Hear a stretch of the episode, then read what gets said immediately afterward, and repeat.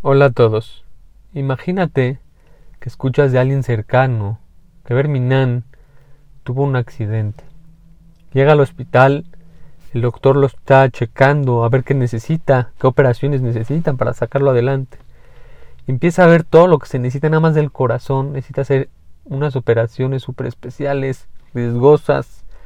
Nada más el costo de esas operaciones son 300 mil dólares. Después ve, tiene dañado el riñón, otra vez analiza otros 200 mil dólares para curarlo. Y así empieza a analizar. Todas muchas partes del cuerpo se dañaron. Te saca una cuenta de 10 millones de dólares para poder salvar a la persona. Pero ¿qué creen? Esta persona no tiene seguro.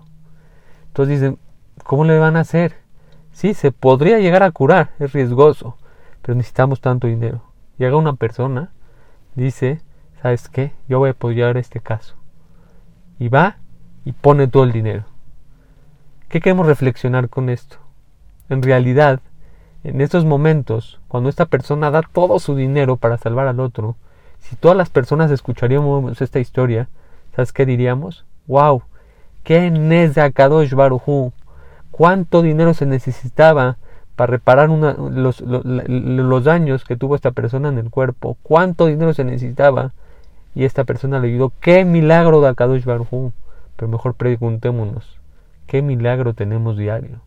Si esto lo vemos como un milagro y nos llega a nuestro corazón, ¿cuánto vale la salud? ¿Cuánto vale moverse?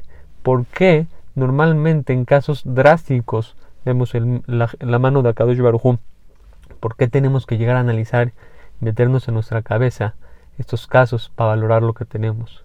Valoremos el milagro que es la salud. Valoremos todo lo que hace Hashem con nosotros. Solamente hay que pensar y reflexionar. Como una vez creo que platicamos, hay que hacer terapias para reflexionar en la salud. Terapia, siéntate en una silla, imagínate que no puedes caminar.